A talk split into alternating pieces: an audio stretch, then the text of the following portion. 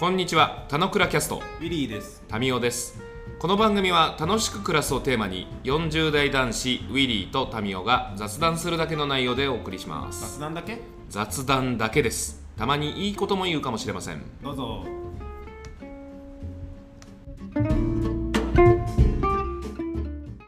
これ珍しい。ゲスト会にしてはなんか、冒頭の振りも入れずに、なんか、ずるずると枕っぽい話をしてて、ゆきさんごめんなさいなんですけど、あの、いいえ。引き続き、あの、田之倉キャスト、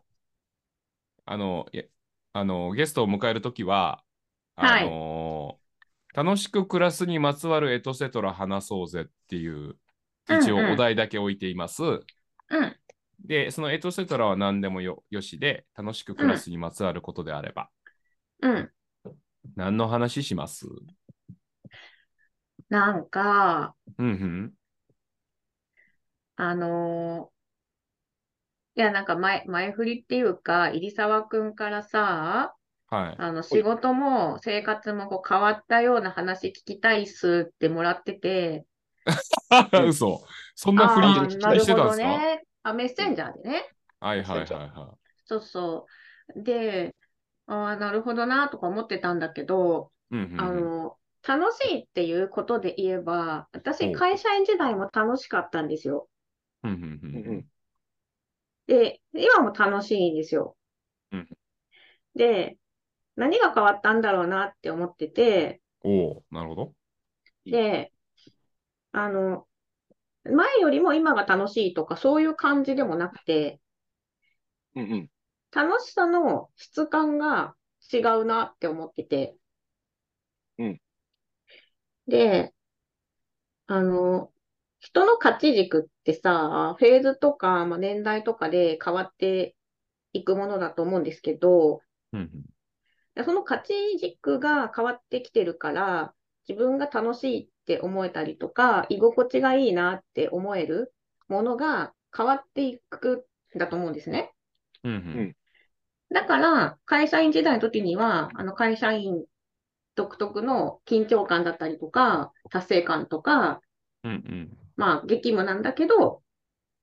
充実感があったりとか、とか、あの、たくさんのこう仲間と一緒の、一緒にいろんなことをこう仕上げていくとか、そういうことが楽しくって、まあ、半ば私ほんとほ、ほとんど自分の時間って取ってなかったんですけど、うんうん。でもそれは別に嫌じゃなかったし、それはそれですごい楽しんでたし、うん。ただ、あの、全然こう、ゆっくり本読んだりとかする時間はないなと思ってたかなっていうぐらい、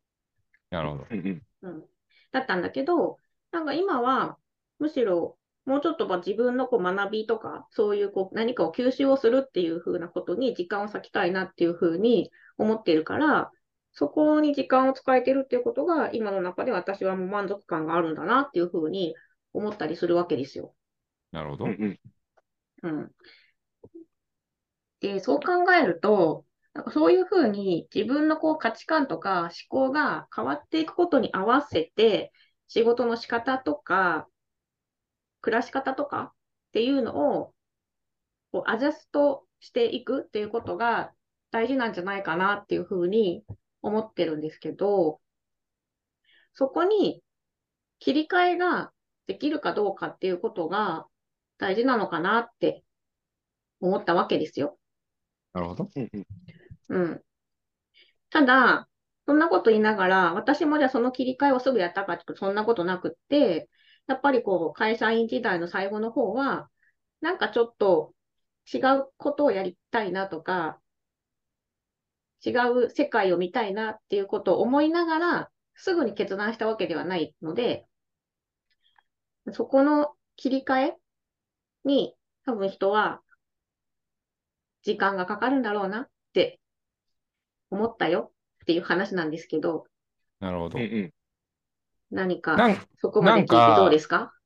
そ外見から見ると、うんゆきさんをこうイメージする、まあ僕だけじゃなくて、他にもまあ多分近しい感じで捉えてる人多いなとは思うんですけど、ゆきさんって、あの、楽しくあろうとしてる人なんだな。あの、うんうんうん嬉しい、楽しい、大好きな人なんだろうなっていうふうにイメージしてる人って多い気がするんですよ。うん、うん。ドリカ、ドリカム世代だ。そうだけど、まあそうだけどまあ、ドリカムは多分好きじゃないんだろうけど、ドリカム的精神で生きてるんだろうなと。だからしんどい状況にあっても、まあもう、うんしんどいのものはもうしゃあないから、むしろうん楽しくこれをいかにやることを考えようぜっていう言い出すタイプ、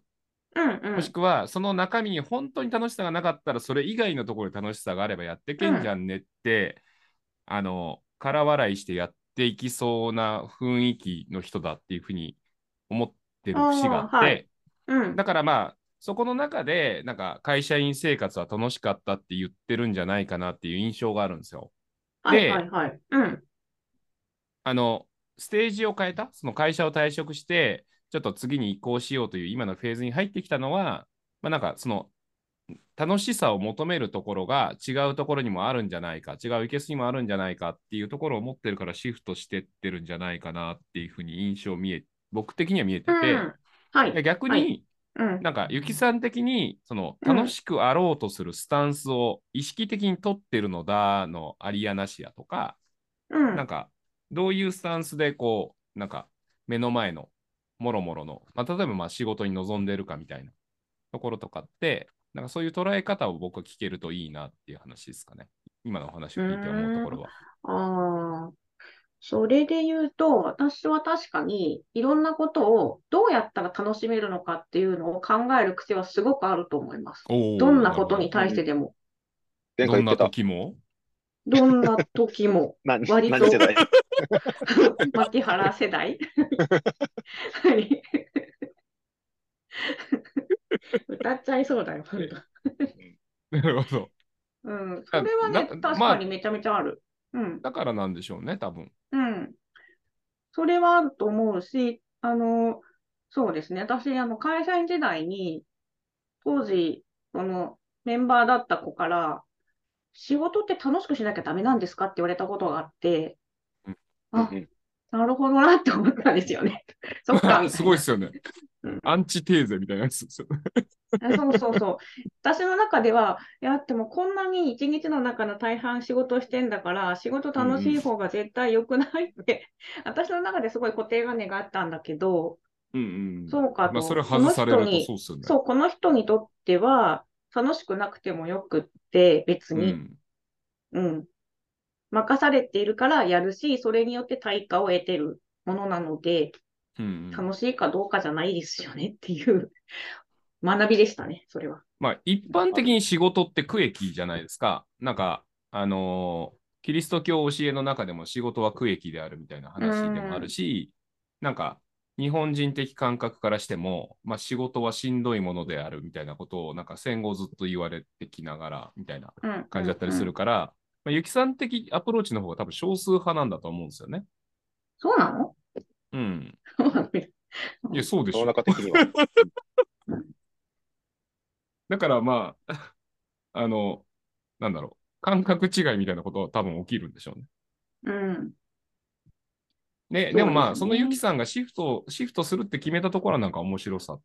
というか、なそれはユキさん年齢的になのか、もしくは、その、感覚的に、なんかここでうん楽しさを求めることに、なんか学び終えがあって、次に行きたいなと思ったなのか、なんか、うんうん。もろもろが重なったのかなって気はしました。もろもろが重なりましたね。うんあの、なんで辞めたんですかっていう質問に答えるのがめちゃめちゃ難しくて、私。おーあの、一つじゃないくて、本当にもろもろだなって思っているので、なかなか難しいんですけど、まあ、確かに、あの、普通に私本当に楽しかったですし、いい会社だったと思ってるし、いたらいたで、全然定年ぐらいまでできちゃうと思うんですよね。あーできそうって私。うん。でも、きちゃうと思う楽しかったですかって疑問、疑問じゃないわ、愚問ですよね。だって楽しもうとしてやってんだから楽しいに決まってんじゃんの話ですよ。あ、それはそうですね。なんかちょっと違う話になっちゃうかもしれないけど、私、まさに、あの、遊ぶように仕事ができたらいいなってずっと思いながらやってるので、あの、うんそうなんですよね。だから、それ以外の発想があんま多分できないんですけど、逆に言うとね。いや、うんここら辺もっとすげえ喋りたいけど、ウィリー喋りすぎたから、ウィリー的には。うん。なんか、前回のあの話からの続きでいくと、あの、何でも楽しめちゃう人なんですよねっていう話があって、で、それはなんでかなみたいな話を、あ、今日聞き直してました。それなんでかなみたいな話を ちゃんと偉すぎる偉いな。偉いな。深掘りしたと思うんですけど、あの、と当時は子供の頃は一人遊びが好きだったと。で、うんうんうん本を読むのも好きだったと。で、うんそれは自分の中にないものを、あうんの、お題として持ってきて、それに対して、あの、どう楽しむかってことを考えられるので良いというのと、あの、物事を構造的に分解して、で、それを少しずつ良くしていくことが楽しいみたいな話の、うんうんなんか楽しいを2つ言ってましたって感じだと思うんですけど、うん。ど、どっちかって多分仕事って、目の前にお題があって、それをどう楽しむかっていうモード、さっきの話って後者っぽいのが多いかなと思ったんですけど、うん。やっぱ、それってある種の、なんて言うんだろう、大きなシステムの中でどうやっていくかって話なので、うん。自分のマイルールの大きな意味での、なんかね、ずっと百科事典読んで妄想するみたいなのってやっぱ入り込みにくいと思うんですけど、うんなんかやっぱそこって人生において大事なのかもなっていうふうに、なんか子供の時に大事にしたことをなんか戻しに来てるフェーズなのかなっていうふうに思いました。なるほど前回そんなこと喋ってたんだ。びっくり。うん1年8喋ってましたヶ月前の自分と再会です。ね。すごいね。もうそれはね、なんかそうかもしれないと思ってて、なんかあの、うんまたちょっと話変わっちゃうかもしれないんだけど、最近もう一個思ったことがあって、あの、年を取ると子供帰りするみたいな話ってあるじゃないですか。あるじゃない年って本当、本当にお年寄りになってからとあはイメージ本当に本当に本当にお年寄りになって、本当にお年寄りになったら。ありますそうそうそううんそうそう。なんか、あれってもしかして大人になってある程度年を取っていくと、子供の頃にやり残したこととかを求めに行くのかしらって思ったりしたんですよ、それで。うんうん。で、おーなるほどまさにさっきの言ってくれた話でいくと、あの、私多分子供の頃、まあ、小学校の頃はあの真面目にやったんですけど、中学校ぐらいからあんま真面目に勉強しなくって、いろんなものをおと取りこぼしてきたなって思ってるんですね。多分それがずっと引っかかってたんだと思うんですよ。だから、今いろんなことが学びたいとか、お城行ったりとか、いろんな史跡とか行ったりするのがすごい好きなん、好きだし、すごい面白いなって思うし、あと私すごい理科が全然できなくて、全部。わかんない。面白さが本当に見出せなかったんですよ。うんうん。だけど、今すごい興味があるんですね。科学周りに。なんかニュートンとかすごい毎月読んだりとかしてるんですけど、そういうのも当時自分が学び尽くせなかったっていうふうに思っているものを追いかけてる気がしてるんです、今。で、で、それが多分中高ぐらいでしょってなって。でもしかすると、ここからもっと子供時代とかにやりややれなかった、やりたかったけどできなかった夢とかを今度思い出して、そういうことを追いかけに行ったりするのかもしれないなって、最近ふと思ったんだよなってことを思い出した。うんうん。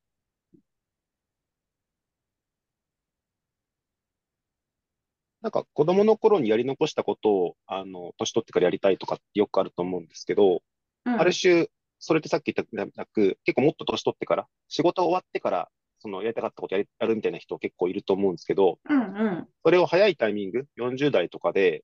その、早めにやりたいことをやるって結構決めるのって難しいじゃないですか。そうなの？かな？あ一般的にこの山登りっちゃうと、まあね。うん。途中からね、下山するみたいな話になっちゃうので、ななんかそうじゃなくて、えっと、うその降りたり登ったりしてもいいんだよっていうのが多分最近の人生観って少し世の中的にあるかもねって言われてるけど、うん、なんかまだメジャーじゃないっていう、そんな感じ。はいはいはい。なので、うん、ゆきちゃんがそれを変えたっていうのはやっぱり興味深いなと思ってて、ああ、なるほど。ああ、なんか、そう、さっきさ、その下山っていう言葉もあったんだけど、やっぱそこのイメージを変えたいかもしれないっていうのはありますね。で、それが、まあ、まだまだこうメジャーな感じっていうのはそうなのかもしれないけど、うん。なんか、逆に、下山っていうより、新しい道が開けたみたいなうんうん。イメージなのかな。というか、あの、本来、私たちの目の前にはたくさんの道、ルートはあるじゃないですかと、本来は。うんうんたくさんの分岐があるんだけど、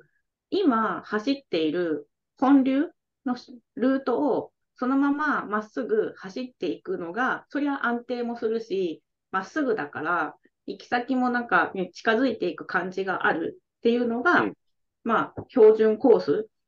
うんなんだと思うんですけど、だからこそ、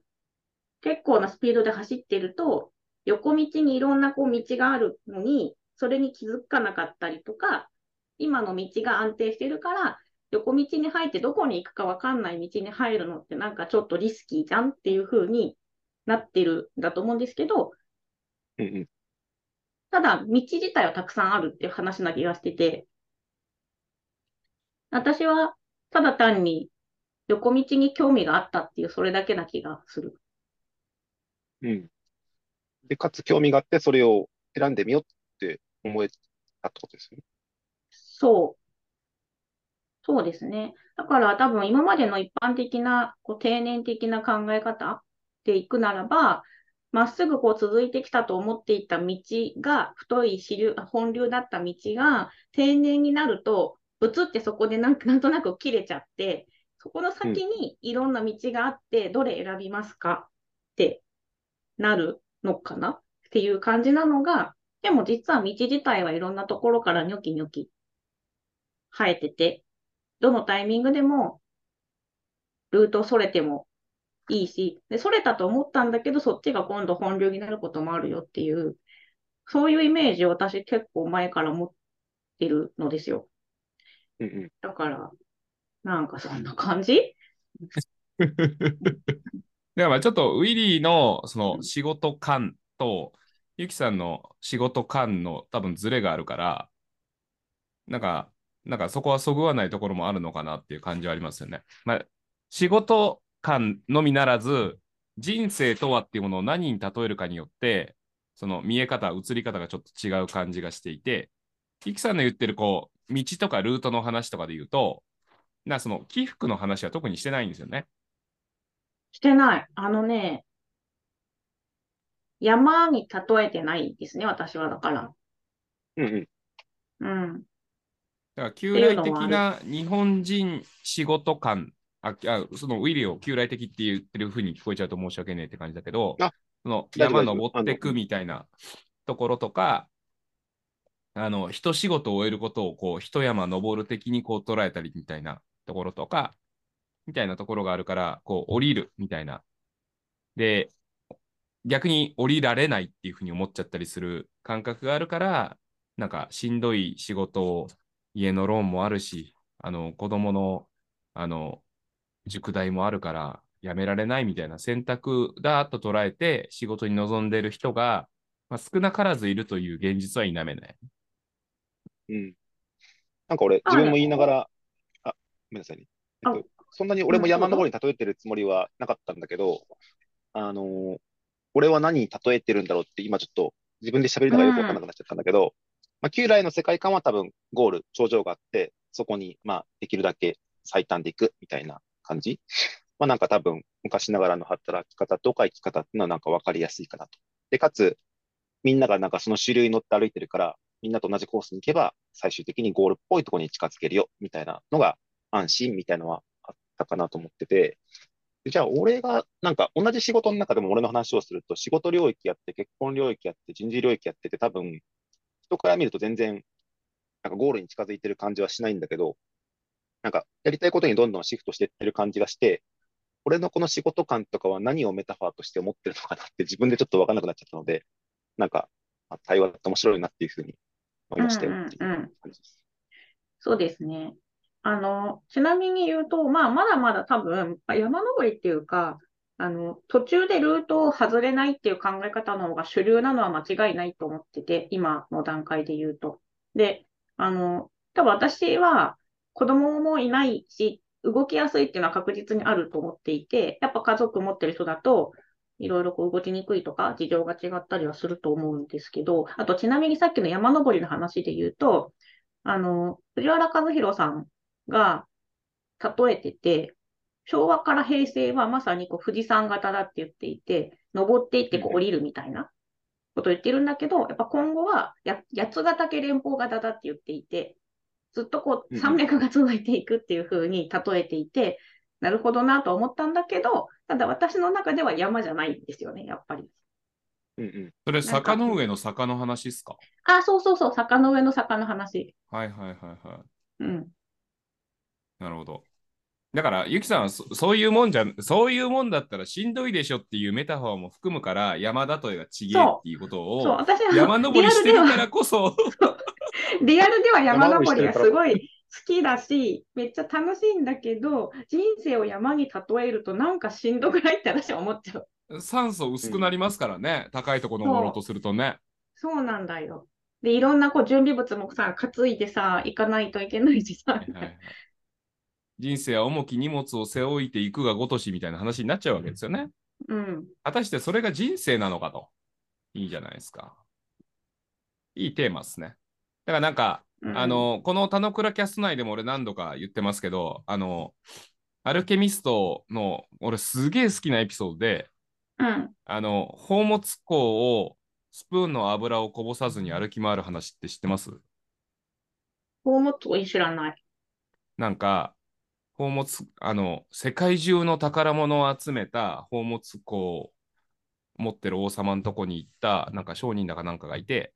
その商人に、お前宝物庫見し宝物山ほどあるから見てこいっつって、でもその時にこのスプーンにあの油垂らすから、この油をたぶ垂らさないように、こぼさないようにして見てこいよっつって、うん。で、一周ぐるーっと回ってくるんですけど、こぼさないように意識しすぎて、お宝物すごかっただろうって問われたときに、何も見てませんでしたっていうのが一周目の回答。で、もう一回ちゃんと見てこいよっつって、うんブワーって見て、うわ、すげえと思って驚いて帰ってきたら、手元の油は全部こぼれてたみたいな。うん。うん。うん。人生を楽しむとはこれを両立させることなんだってことを王様に言われて終わるみたいな話なんですけど、なるほど。うん。その、まあ、あくまでメタファーなので、何を、うん。うん。その油に例えるか、スプーンの油に例えるかっていうところはあるかなと思うんですけど、うんゆきさんのなんか今日話してるところたちを聞くに、そのみんなスプーンの油ばっかりに目をやってやしないかいっていう投げかけをしてるように聞こえるんですよね。おー。うん。周りにこんなに楽しいことがあるのに、もしくはスプーンの油をこぼさないレースみたいな楽しみ方もあるのにみたいな話も込みで。ああ、そうね。そっちの後者はすごいわかる。うん。でも、その科学に興味があるって科学ってめっちゃ面白いやんみたいな話をしてもうん。まあ、残念ながら会社員の多くに多分刺さらないと思うんですよ。それよりも効率的なワンオンワンのなんかやり方みたいな方が多分刺さる。そうねそうんうん。わかる。いやそそんなんじゃななくない人生ってもしか仕事ってっていう話がなんかちょうどリンクしてる感じがするから、うんなんかそういうテーマ感でまあなんか結構そのパラダイムチェンジ的にいやみんなの働き方もうちょっと考えないもうちょっと楽しいことあるぜと。でその楽しいエッセンスをもっと人生に入れていくにはってこういうやり方もあるんじゃないっていう投げかけてあの目の前にに あの営業的に言うんだったらニーズはないんですよ。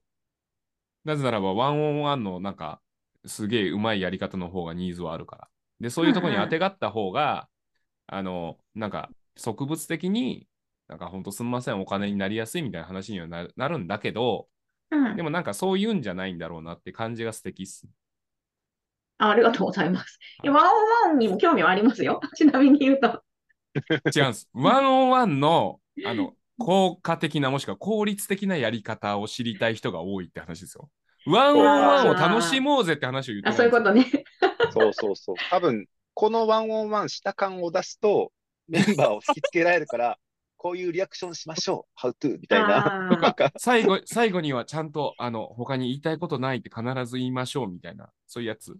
テクニカルなやつ。なんか、あれだったね。たなんかね、そういうワワード集っていうか、ワンオンワンの時のトーク集みたいなやつがどっかが開発したってニュース、昨日か一昨日だったかな？で、なんか見えでークソ、ですね、クソ。えなんか、う んなんかその、忘れちゃったけど、確かに、あ、まあ確かにそういうこと言ったらいいねって思うの、あの、本当にそれすらも、なかなかこう出てこない人にまあ、とっては、めちゃめちゃ。いいよねっていう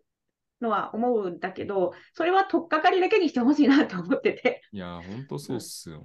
ワンオンワンの欧州和法みたいな、ちょっと嫌ですよ。だからだからもう、もうあれでいいじゃん。チャ嫌だ、嫌だね。チャット GPT でいいじゃんって感じになる。あ、そうそうそう、そうなんだよ。あるし、ねよっぽどいいと思うよ、そっちの方が。じゃあチャットうん会話しててチャット GPT にこう言いなさいって出てきたらこう言えばいいんでしょみたいな感じでしょ。うん。で、議事録取ったらなんかちゃんといい対話してるみたいな感じになるやん。なるなる。なる会社的にはそつないっすよね。うん。でもそんなもんじゃないっすよね。仕事って。もしくは人生って。そうだね。そう思うけど、いやなんか私もさ、本当に私一社しか知らないから、一社しかも特殊な会社だったとは思っているので、一般的に言うと、わからないことってたくさんあるなと思っていて、多分世の中の人たちって、もう本当にそのワンオンワンの仕方がわからないとか、思ってる人って私が思っているよりもたくさんいるのかもしれないなとは思うのですよ。うんだから、そういう人たちがいるんだったら、私は別に取っかかりとしては、ワンオンワンの効率的なやり方から入るのも、全然やぶさかではないとは思 言い方。それ、やぶさかですよだけど。やぶさか。う。いやいやいや、いいのよ。全然。最初はね。最初、取っかかりは。最初、最初以上は求めてないんですもん。えそうか。そうなんだな。だからなんかそういう心ある社長とハモれるとなんか変わんのかもしれないですよね。うん。だって、世の中の社長は基本的に人が大事だっておっしゃるわけですよ。ベースいや、としては。そんなことないでしょ。本当？そうなの？そんなことないと思いますよ。俺そっか。メディアに出てる人たちがそうやって言うからそうなっちゃうだけなのか。こうやって言った方がみんなが納得するからじゃないですか。うんうわ、こき、こう人はこき使った方がいいとかってメディアで 言わないし。まあ、そりゃそうだよね。限界まで働くべきだとは言わないもんね。うんで、あと、売れてる会社は人が大事だって言いますよね。売れてない会社はなんかそんなん言えないんじゃないですか。うん。なるほどな。うんまあ、なんか、そういうのも大事だな。うん。これ楽しく暮らす話になってる？いや、全然なってます いや、なんか、あの、あれですよ、多分、高橋啓二とかに激刺さりしてますよ、これ。あ、フルネーム言っちゃってごめん、ごめんねだ。世界中にね、個人情報が。次は刑事をゲストに迎えてパターンになっちゃう。いや、あの、高橋啓二みたいな名前、多分、あの、全世界にたくさんいるから大丈夫です。そうなんだろうか。もう、あれじゃないですか、朝から入澤先生が腕組みして考え事をしちゃうみたいな感じです。これは考えることある話だぜ、みたいな感じ。うん、考えることある話だぜ。理解したな。うん、あ、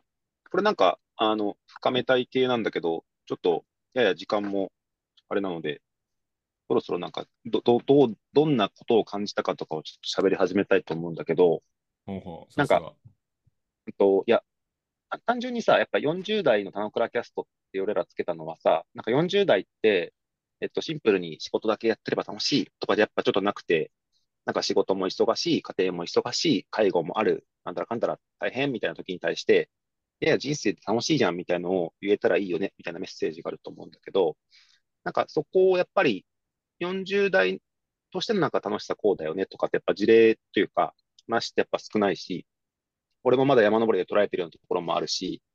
なんか、やっぱこの、ね、年代によるものなのか、あの働き方によるものなのかって、やっぱ楽しいって人によりも違うし、年代によっても違うんだなってことをちょっと改めて思ったよっていう感じなんだけど、なんかね、えっと、これが楽しいってみんなが言ってるよ。あなたも楽しいって思いなさいみたいなやっぱ社会の圧力強い気がするので、なんかそうじゃなくて、自分の楽しさってこうっすよってなんか言えるのが、まあ、シンプルにいいんだろうなってことと、なんかそれを実現してる人はこういう人がいますとかってたくさんやっぱ出るといいんだろうなと思ったので、なんか、あの、俺らの中で言っても、俺らの中は楽しいをこう思ってるとか、ゲストの楽しいはこう思ってるとか、いうのはなんか広がったりすると、それが楽しいんだなっていうふうに思ったなっていう、そんな1時間っていう感じですね。ありがとうございます。じゃあ川口さえっ、とまあなんか、結局のところ、この40代僕らは、あのいろいろな価値観の狭間でやっぱ生きてるから、あのいい時代を生きてんだなと思ってます。で、その上で、やっぱりまあ、楽しく暮らすということは、まあ、個人のアティチュードの問題で、あの世の中のいろんな事象に対する望み方。で、心一つじゃなくて、その自分の周りの、まあ、体制とかも自分の心一つで、まあ、そっち側も作れるよね、ということたちなのかなっていうふうに思っていて、まあ、それをやっぱりまあ、あの、体現してるゆきさんなんだなっていうふうに今日改めて思いました、まる。で、ゆきさんが、あの、今日途中で言ってた、仕事はまあどう楽しむといいのかってやっぱ自然と考えちゃうよねっていうところは今日のなんかすごいミソなポイントだった気がしていて、でそう思えてない人が死ぬほどいる気がするので、なんかその、あの、宗教を布教していくといいなと思いました。まあ、個人的にも俺もあの楽しく暮らす人を増やすというテーマを掲げている中で、アプローチってレジャーからしかアプローチできてなくて、仕事をいかに楽しむかってアプローチってしたいんですよね。なんですけど、なんかどうアプローチしていいかがちょっと分かってなくて、なんかむずいな。で個人のアティチュードだなんですけど、なんあの会社側から入らないと、なんかその、変えていけねえなと思って。その方法とか、あの、考える折には、ぜひ、ブレスト付き合わせてください。ぜひぜひお願いします。はーい、ありがとうございます。はじゃあ最後、ゆきさんから今日の感想、ひっくるめて。ありがとうございました。あの、なんか最初何話そうかなっていうふうに思ってきたことをあんまり喋ってはないんですけど、でもいろんな話にこう展開したから、すごい面白かったなっていうふうに思ってるし、なんかこの仕事とか人生の例え方が山とか道とかいろいろあるんですけど、なんかそれ、その人なりの例え方とかが見つかると一番フィットして、一番こう、居心地が良い感じになるんだろうなっていうふうに思いました。仕事を楽しむ人がそこまで少数派だとはちょっと思ってなかったんですけど、私はなんかそういう自己認識が弱いっていうのが私だなって、やっぱりそこだなって思いました。今日はありがとうございました。じゃあ最後、ゆきさん。もうはい1年8ヶ月前の出来事なんで忘れてしまってるかもしれないですが、うん。ゲスト会はゲストの最後の一言で畳むという一応ルールで回させていただいておりますので、ほうほう。何を言うかは多分覚えてるはずなんで、最後、ゆきさん、じゃあ一言お願いします。みんなで楽しく暮らそう。イェイ